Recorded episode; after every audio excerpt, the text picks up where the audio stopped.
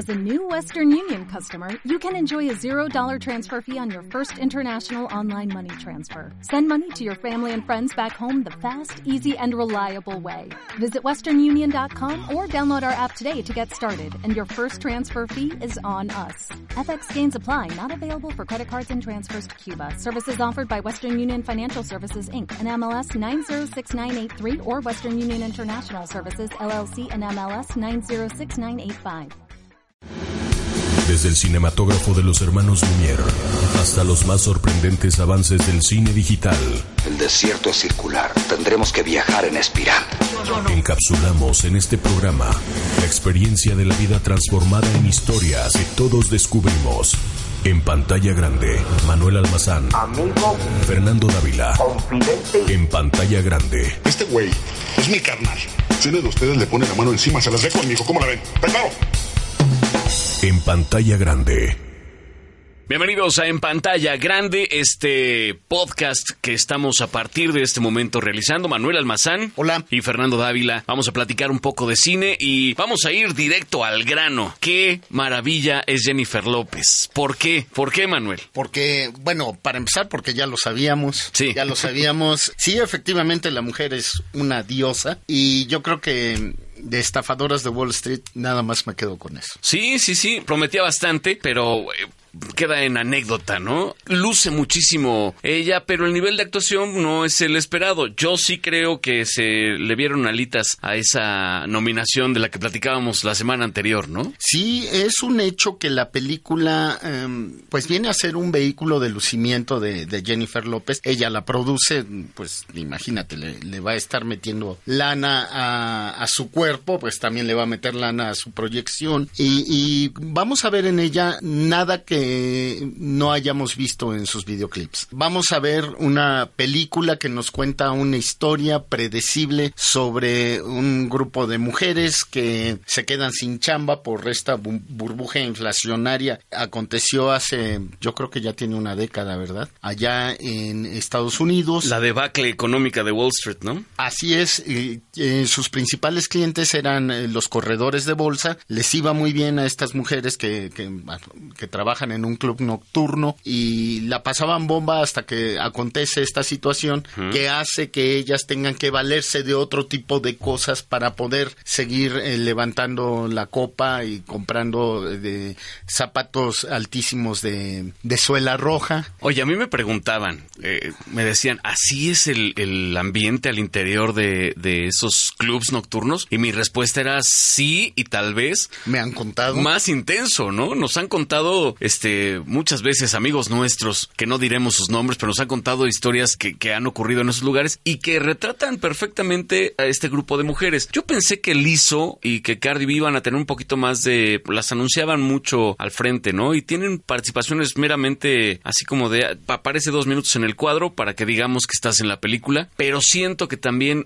quien da la cara por toda la cinta es Constance Wu, que ya la habíamos visto, cobró mucha notoriedad con esa película de Locamente Crazy Rich Asians, que fue muy, muy popular y Constance Wu a partir de ahí empieza a, tener esa notoriedad. Siento que ella está dando como la cara actoral. Esa película la, pueden repasar en plataforma, en HBO, y ahí nos eh, damos cuenta que efectivamente funciona, que esas películas eh, de, fuera de los Estados Unidos, pero identificada con el discurso que, tanto le gusta al cine de Hollywood, pues tarde o temprano van a servir de catapultas para que, por ejemplo, esta mujer efectivamente brinque a Hollywood. En este caso, yo sí siento, siento que la cinta tiene serios problemas de guion porque es un picaflor y no atienden eh, al 100% ninguno. No atiende a, las hijas de estas mujeres, eh, sino lo toma como una circunstancia. No atiende este detalle de que después de la burbuja, de que se reventó la burbuja inflacionaria, eh, llegaron precisamente las europeas orientales, las rusas, a hacer hacerse cargo de este entorno. Lo mencionan, pero Lo- no es... todo, y si te das cuenta, muchísimas cosas son nada más así como si fuera una mera circunstancia. La embarradita. Las mujeres van a seguir eh, siendo, discúlpenme que se los plantee así, pero unas chavas que eh, quieren vivir la vida loca, quieren vivir el glamour y la superficialidad y van a hacer lo que sea para conseguirlo, sin importar que tengan hijos, que tengan a la abuelita que nunca le alcanza el dinero para nada,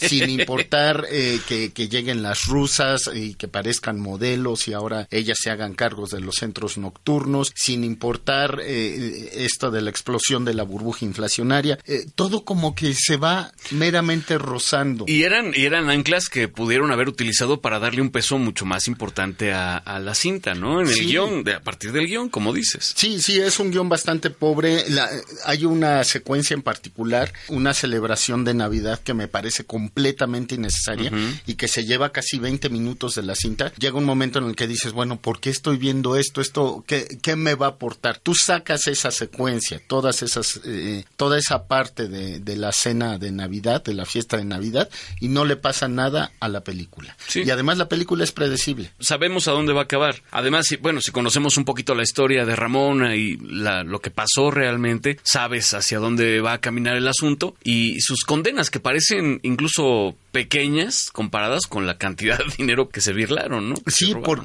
porque además sabes que eh, en un momento tú llegas a pensar que eh, el contexto de las de las chicas es lo que va a pesar, lo que realmente tú vas a, a conocer, ¿no? De las mujeres que tienen que desvelarse, eh, que, que en realidad les queda una nada de todo el dinero que duramente se están ganando durante toda una noche y, y que llega que el que les pide la comisión porque les consiguió un buen cliente, que eh, la comisión que le tienen que dar hasta al DJ porque puso la canción que a ellas les viene mejor. Sí, todo el mundo tiene que ir repartiendo, ¿no? Y lo que sí me quedo con la secuencia, con, con la canción de, de Fiona Manzana, maravillosa, maravillosa. se llama esa Sí, canción. Criminal. De veras, Jennifer López es una diosa, ya lo sabíamos, y aquí lo, lo comprobamos, pero... Totalmente. Además en pantalla grande. Ahora, Lorena Escafaria, quien es la, la directora de esta película, entonces es elección de Jennifer López. ¿Tú crees que ella misma como productora haya dicho, bueno, traemos a Lorena y ella va a ser la que dirija la película? No lo sé, no, no lo podría asegurar. Eh, yo me acuerdo de esta cinta que también me causaba mucha expectativa esta de buscando un amigo para el fin del mundo. Sí, y también, tuvi- híjole. Y también con, con muy altas La expectativas. estrenamos, de hecho, ¿no? La tuvimos en premier y, y recuerdo que yo veía la película y pasaban muchas cosas y, y no me llevaba a ningún lado. ¿no? Sí, ¿no? Es de estas cintas de que, que efectivamente te van a dar muchas vueltas y, y vas a decir, bueno, ¿y para qué me llevaron a dar ese paseo tan largo si me iban a dejar en el mismo lugar?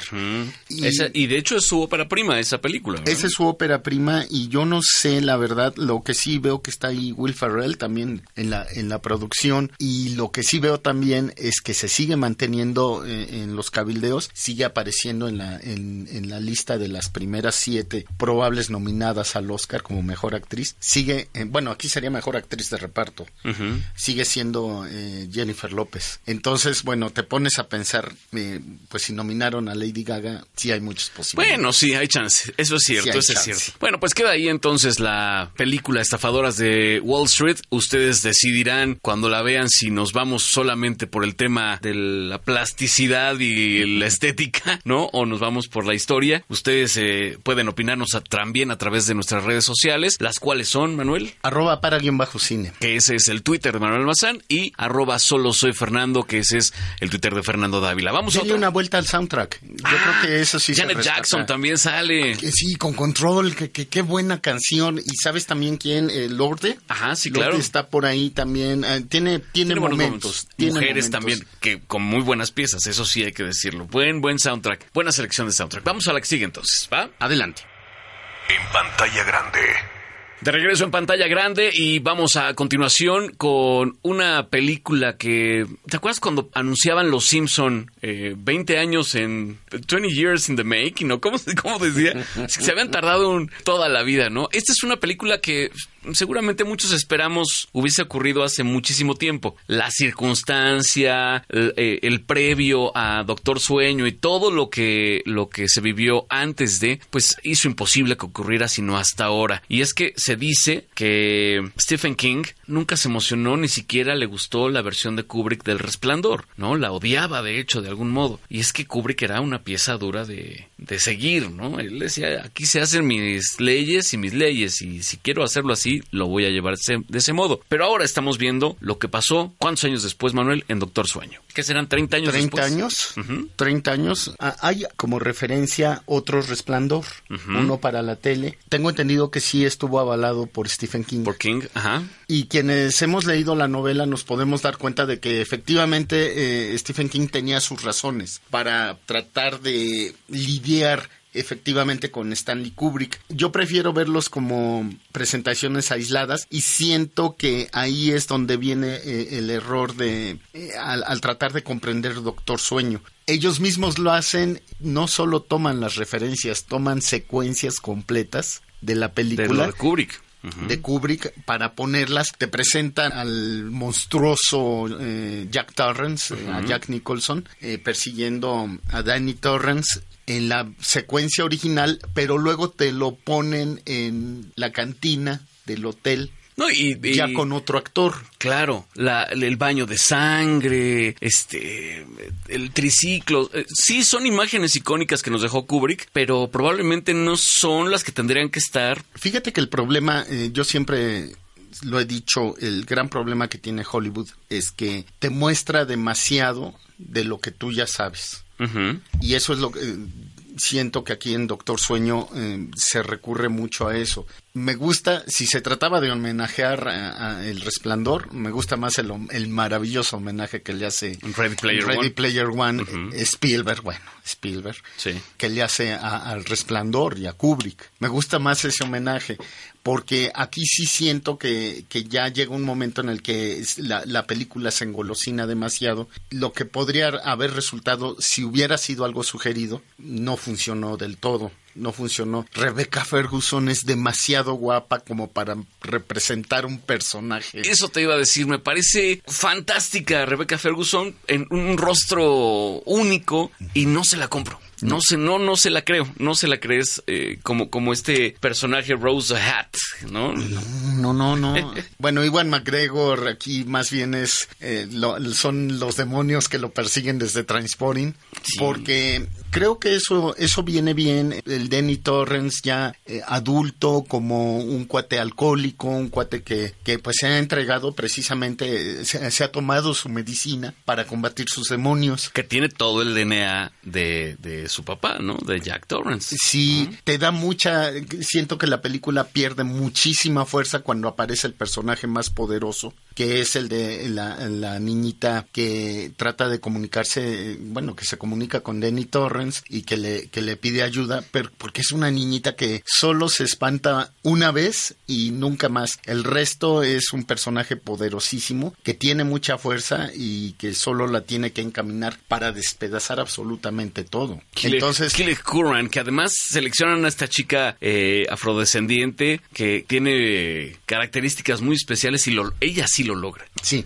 Ella sí lo logra. Es el personaje. Incluso sobre Ivan McGregor. Sí, es el personaje en ambos sentidos, es la actriz y el personaje. Y además, sabes, siento que ese es precisamente uno de las, de las partes cojas de Doctor Sueño, que está muy desnivelado. Rebecca Ferguson, insistimos, demasiado... Bonita. Sí, demasiado bonita para Que no mala actriz, ¿eh? No, no, Hay que decirlo, sí es buena actriz, pero no le compras el personaje como este asunto etéreo, este asunto mágico, este asunto eh, los ojos brillantes, todo ese, ese rollo no se lo acabas de comprar a Rebecca Ferguson con ese rostro particularmente. E Iwan McGregor, continuando, pues a fin de cuentas lo que, lo que le pasa a, su personaje de Transporting, pero ahora aquí alcoholizado y luego redimido. En, ese aspecto, fíjate que yo siento que la película incluso es moralina.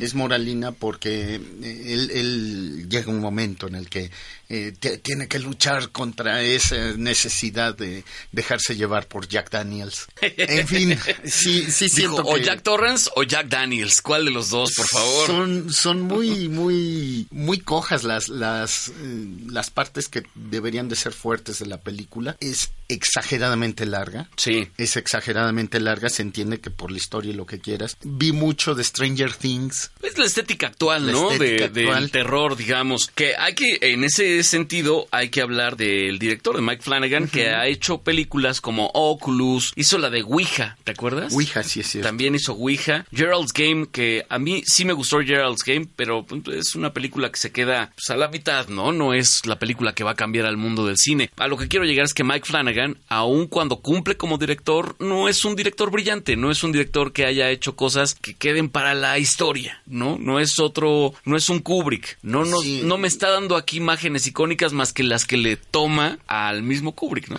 Sí, ni siquiera eh, no es un Ari Aster esta generación de, de gente que eh, Jonathan Peel Que están haciendo el terror. están haciendo el terror. sí sí sí y el terror actual. Ahora y sí mucha gente de, de hecho algunos comentarios que, que luego me hacen a mí me dicen bueno es que tú nada más quieres que siempre sea la misma película o, o quedarte con la misma película No, mis estimados. no no no necesariamente. Ahí está el caso de Blade Runner que yo era el principal opositor y, y me llevé una muy agradable sorpresa pero tienen que conjuntarse muchas cosas. Y además nosotros bueno la gente que tiene nuestra edad eh, seguramente fue tocado por en su momento eh, los siete magníficos que a fin de cuentas era una nueva versión en los setentas de los siete samuráis de Kurosawa. Que es lo que hemos platicado. que era un sacrilegio pero vean vean también eso o nace una estrella en su momento con Barbara Streisand y Chris Christopherson que era una versión de una película ya hecha por Judy Garland. Entonces sí nosotros también pasamos por lo mismo y nos emocionamos y nos quedamos con las segundas partes y, y a veces sí llegamos a decir para qué se vuelve a hacer esto o por qué echar a perder lo que ya estaba bien hecho no no es necesariamente no, No, Para Sí. los para los adultos será tiempo de, de sí revisar y saber qué, qué le tomamos y qué le perdemos a este Doctor Sueño con la mm, referencia que tenemos previa tanto en libros como en series como en películas. Y para las nuevas generaciones que como bien dices este es su primer acercamiento y que no eh porque yo conozco mucha gente joven que ya se dio al resplandor no una varias veces y le tienen un aprecio muy particular a todo Kubrick. O sea sí sí la gente joven está metida en ese rollo. Pero para aquellos que no tienen ni idea de qué es Kubrick de qué es Stephen King de qué es Doctor Sueño eh, pues es- puede ser un buen ejercicio puede ser una película que van a disfrutar también.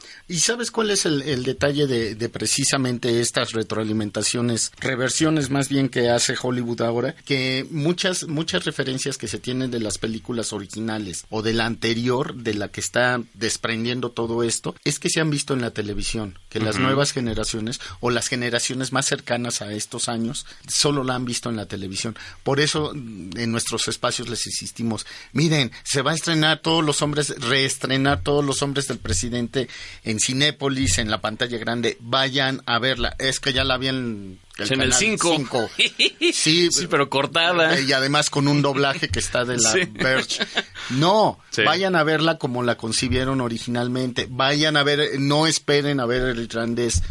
En, en, eh, sí, se va a ver muy, por muy buen equipo que tengan en su casa. No se va a comparar con la pantalla grande de la Cineteca Mexicana. Vayan a verla a la Cineteca Irlandés, sí, sí. Eh, bueno, ese tipo de no solo la Cineteca Mexiquense, va a estar en la Cineteca Nacional, va a estar en algunos eh, cines Seguramente selectos, ¿no? Cinemex la, la, sí la va a retomar. Sabemos que Cinépolis trae bronca con Netflix, pero bueno, esa ya es otra historia. Entiendo, por ejemplo, en Tonalá va a estar, En algunas, en algunas cadenas, incluso, y, y no sé si ya te has dado cuenta, pero hay una serie de cines goodness independientes que están eh, empezando a nacer en todo el país, Sí. lo cual celebro profundamente porque sus carteleras no están condicionadas a lo que traen la- las distribuidoras grandes, ¿ves? Las, las cadenas grandes. Entonces hay de repente algunas películas que se van a encontrar. Busquen esos cines pequeñitos, independientes. No les hagan el feo porque se llamen este cine changuito, ¿sí?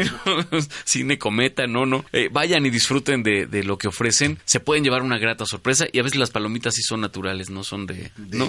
de microondas. Sí. Muy bien, pues eh, Doctor Sueño ya está en la cartelera. Verla o no verla es decisión de ustedes. Como ya lo decimos para la gente con cierta edad, bueno, pues tendrán referencias. Para los más jóvenes, yo les digo que corran a verla y ya ustedes al final nos dirán qué, qué opinan en nuestras redes sociales, que son... Arroba para guion bajo cine en Twitter, el cine para llevar en Facebook. Y la página, ¿no? Cine para llevar.mx. Que es ahí donde también ponemos este podcast, igual que en Spotify, igual que en iTunes, igual que en Himalaya. Ya estamos en todas esas plataformas y las que se vayan sumando. El plan es que nos escuchen, compártanos, platíquenle a la gente. Ya escucharon ese par de viejitos babosos que están hablando de cine. Aburridos. Los de los mopeds que están ahí hablando ahora de cine. Bueno, pues aquí está en pantalla grande. Vamos con nuestra siguiente película. En pantalla grande.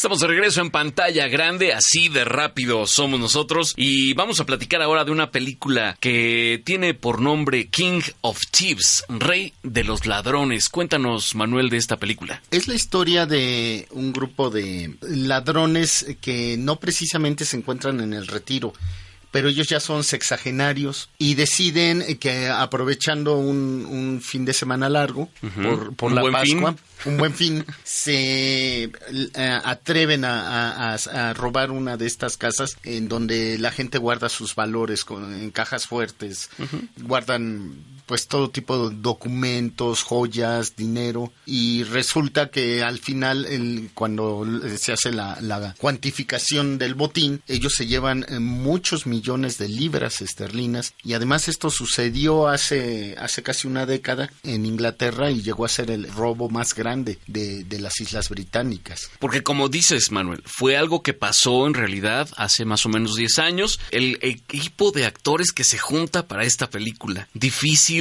ver de nueva cuenta tan buenos actores de tan alta edad haciendo un equipo como este que vemos, ¿no? Y eso es lo que más me, me llama la atención porque además son titanes de la actuación. El al que me digas, todos son muy buenos, ¿no? Entonces está para empezar encabezando Michael Caine en un personaje que le viene como anillo al dedo. Porque sí su rostro, sí su cara, sí sus modos, ya me hablan de un hombre que está, ya va con pasos muy lentos en su vida. Más allá de que lo esté actuando, me parece que sí, en su vida ya lo está llevando lento, pausado Michael Caine. No deja de ser un gran, gran actor. A mí me conmueve mucho la pérdida de la esposa, la actitud, después como la relación con, con este hijo que es como raro también, tiene modos raros, ¿no? Sí, eh, porque además eh, me gusta mucho cómo va alimentando el director. El director es eh, este James Marsh. Él, él retoma mucho de este estilo de las películas de los de los sesentas, de estas películas de, de ladrones y de grandes estafas, eh, con un toque británico muy elegante, muy puntual, muy sobrio, y, y lo retoma, ah, lo pone en la época actual, ese estilo de, de narrar la película. Y además eh, llega a retomar momentos de películas emblemáticas de estos actores cuando personificaban Hace sus tributos, a claro. esos grandes ladrones. No, no es la segunda parte de nada, esta es otra película aparte, pero él retoma estas secuencias para darle una especie de contexto de, de dónde vienen los ladrones y cómo fueron en ese entonces. Está también por ahí este gran Michael Gambon, pues hace un, un papelazo de un viejito loco, acelerado, que anda en una camioneta transportando pescado. De hecho, su personaje es genial, Billy de The Fish. Yo me acuerdo mucho de Michael Gambon por Muerte a la Medianoche. Claro. Esta gran película de Gosford Park, o, o, bueno, por el cocinero, el ladrón, su esposa, La esposa. y amante y su amante de, de Peter Greenaway. eh, lo, lo recuerdo mucho por estas cintas. Seguramente las nuevas generaciones se acordarán del el segundo Dumbledore. De- Sí, el sustituto. El sustituto de Richard Harris en, en Harry Potter. Y también por ahí eh, está Jim Broadbent, eh, que, que siempre me ha gustado mucho. Eh, ¿Sabes dónde me gusta mucho? En, en Amor en Rojo, en Moulin Rouge. Claro, sí, sí, sí, sí. Es un muy buen actor en Pandillas de Nueva York. Es de veras, eh, eh, es un, un tipazo y aquí para mí él se lleva la película. Y como dices, es un te la hace creer, no quiero toparme con este señor en la No, calle no, jamás. Me va a matar. Me va a matar. Eh, también por ahí está eh, el joven, el joven de ellos, Ray Winston. Pues no lo puedo olvidar en, en Beowulf, en esta, Beowulf, sí. esta película animada, pues, fíjate, hace ya más de 12 años. Interesante que Ray Winston, que siempre tuvo estos papeles de hombre rudo, porque además su corpulencia se lo permite, y la cara también tiene cara del policía malo de todas las películas, Sí, sí. ¿no? Y en este también es un personaje que a mí me acaba robando. Eh, híjole, todos hacen una chamba para que se te queden en, en las emociones. Yo no diría en el corazón, pero sí por ahí. Sí, recuérdenlo como Mr. French en Los Infiltrados. Claro, también. Ah, qué, qué actuación, qué bárbaro. Ahí está muy bien. Eh, Sabes, también está por ahí un poquito bajo eh, en, en lo que se refiere a, a aparición Sí. en la película. Está este gran Tom Courtenay. Tom. Eh, yo lo recuerdo mucho por esta película 45 años, que es una maravilla, una verdadera maravilla. Como eh, el esposo al que le descubren 45 años después una infidelidad Nada más. y todo todo lo que se le es todo lo que se le viene encima es además con Charlotte Rampling ahí como la esposa eh, si tienen oportunidad denle una repasada también a esa película y Courtenay aquí está están haciéndolo bien todos como dices Sí. ya eran eh, ahora son unos titanes en ese entonces ya lo hacían bastante bien y, y yo siento que la película es precisamente un homenaje a eso a la experiencia porque además el robo tiene éxito por la experiencia de ellos. Por todos los años que ya llevan haciendo las cosas, incluso se van tomando todo con muchísima calma, eh, van a su paso, y yo creo que esa es una gran lección precisamente para si vemos todas las otras películas, La Gran Estafa y esas cintas donde George Clooney es el... Que ahí es más la edición. Aquí Sí. la edición es tradicional. Es una película Sí, muy muy tradicional. tradicional. Muy tradicional, muy apegada, como bien dices, a los formatos clásicos de películas de estafas y de robos, porque además lo, lo permite, no solo los actores, lo permiten también las historias que se van contando. Y sí, tendrían mucho que aprender los Clooneys y los Brad Pitts cuando organicen su estafa, su Oceans 14 o 15, ¿no? La que sea. O cuando Sí. las mujeres quieran hacer este su, su nueva versión de, de algún robo, ¿no? Muchachas, aprendan de estos, eh, de Sí, sus los abuelos. maestros, los maestros. Y bueno, pues no, no les vamos a contar el final, pero sí, tiene un remate muy, muy elegante, un remate que de veras, a mí, como dices tú, no es algo que te toque el corazón, porque bueno, a fin de cuentas sería como estar de acuerdo en que la gente robe, ¿no? Sí, ¿no? Sino más bien es algo que se te queda en la emoción y dices, de veras, eh, esta gente es muy, muy buena y ya comprendí por qué es legendaria. Sí, Michael Caine, híjole, mis respetos. Maestrazo. Ojalá que todavía nos aguante otras, otras cuantas películas, ¿no? Sí, por favor. Y, y James Marsh, que, James Marsh que, que hizo La Teoría del Todo, una buena cinta cumplidora, que hizo aquella película que a mí me gusta mucho, ese documental del eh, Proyecto NIM, del changuito que le enseñan eh, Oh, lenguaje sí, de señas, ¿te acuerdas? Sí, es cierto. Es muy bueno ese documental. Cuando tengan oportunidad, vean. Bueno, si no han visto la teoría del todo, para que se den una idea también más o menos del trabajo de Marsh. Pero vean Proyecto NIM y, y seguramente tiene algunas otras buenas películas. Yo esas dos las rescato de Marsh. Ah, Men on Wire, sí es cierto. Ahora estoy viendo que está la de la, la película que le dio origen a esta esta cinta de el francés loco, un equilibrista francés de, de cuerda floja que cuando todavía estaban presentes las torres gemelas lanzó una cuerda para cruzar de una torre a otra sin más ayuda que el este poste que utilizan para equilibrarse. Con todo lo que eso implicó, lo hicieron de manera, no fue algo planeado, no había una red abajo, no había un, un equipo de protección, ambulancias, seguridad, no había nada. Ellos eh, se metieron a, a los edificios, tiraron la cuerda y además con todo lo que implicaba los edificios a esa altura se mueven como ustedes no tienen una idea Sí. y además eh, los vientos propios de Manhattan. Entonces, eh, en ese contexto, este hombre logró cruzar y, y estar eh, balanceándose un rato ahí de lo más feliz de la vida. Vean el documental de James Marsh, gran que se llama Man on Wire, y que también le dio origen a una posterior película con este chico que sale en 500 días con, Con ella. Joseph Gordon-Levitt, ¿no? Así es. Que hace la- el papel justamente de Philip Pett, que es el, el equilibrista. Este hombre que se avienta esa proeza. Vaya, idiotez.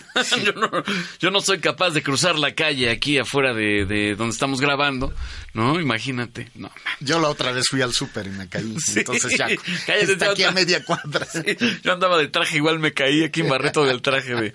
Bueno, ¿qué te cuento? Bueno, entonces imagínense. eh, sí, eso es lo que hace James Marsh y no haría un documental de nosotros, sino una buena película. Película, como bien lo dices, eh, del mejor estilo clásico, del cine clásico, Sí. eh, prácticamente lineal, eh, sin contratiempos, sin sobresaltos, más que la misma historia y más. eh, la emoción viene más de los rostros de los actores y de sus personajes con un guion muy bien construido también. la relación entre estos hombres de edad madura que también la están pasando mal en, un- en un ámbito que hay que decirlo es de una debacle económica como la hemos estado viendo en muchísimas otras cintas ya platicábamos de Jennifer López con la debacle de Wall Street y estos cuates también la están padeciendo muchísimo no la están sufriendo en diferentes ámbitos y en diferentes circunstancias pero todos están padeciendo un tema económico grave Y de salud. Y de salud, además. Porque que el que tiene la presión alta o el que tiene diabetes o el que ya le duelen mucho los huesos, el que no se puede mover, el que se sobresalta de manera muy sencilla. ¿Y qué haces El que se queda dormido, edad? yo creo que ese soy yo. ¿Qué haces llegando a cierta edad si ya no puedes trabajar o defenderte económicamente? Te orillan a esto, ¿no? Ojo, no lo justificamos, pero nos parece bien logrado el guion. La película muy, muy buena. Pues ahí está. Llegamos a la parte final, Manuel. Adiós. Gracias a tus redes. Sí, arroba para guion bajo cine en Twitter, cineparallevar.mx, esa no es red, es una página, y también en Cine para Llevar en Facebook. Muy bien, búsquenos en todas esas. Y eh, ta- estamos en Facebook como en pantalla grande, estamos en arroba solo soy Fernando y también estamos en Instagram como en pantalla grande, búsquenos, vamos a poner fotos de actrices desnudas, de Pornhub. En Instagram no te creo. No, bueno, pero le tapamos los... no, no es cierto. Ponemos una estrellita. Exacto, les ponemos unas pezoneras de New York. Gracias, Manuel. Adiós. Adiós. Vuelve al mundo, hastíate de goces. Así lograrás que el solo nombre del placer te dé náuseas. Esto fue, esto fue, esto fue en pantalla grande. ¡La hostia reptante! El cine nos explica el mundo en pantalla grande. Esto del cine, además de santo ejercicio, es muy entretenido. Una producción de cuatro consultores. Mea culpa, mea culpa, mea máxima culpa. En pantalla grande.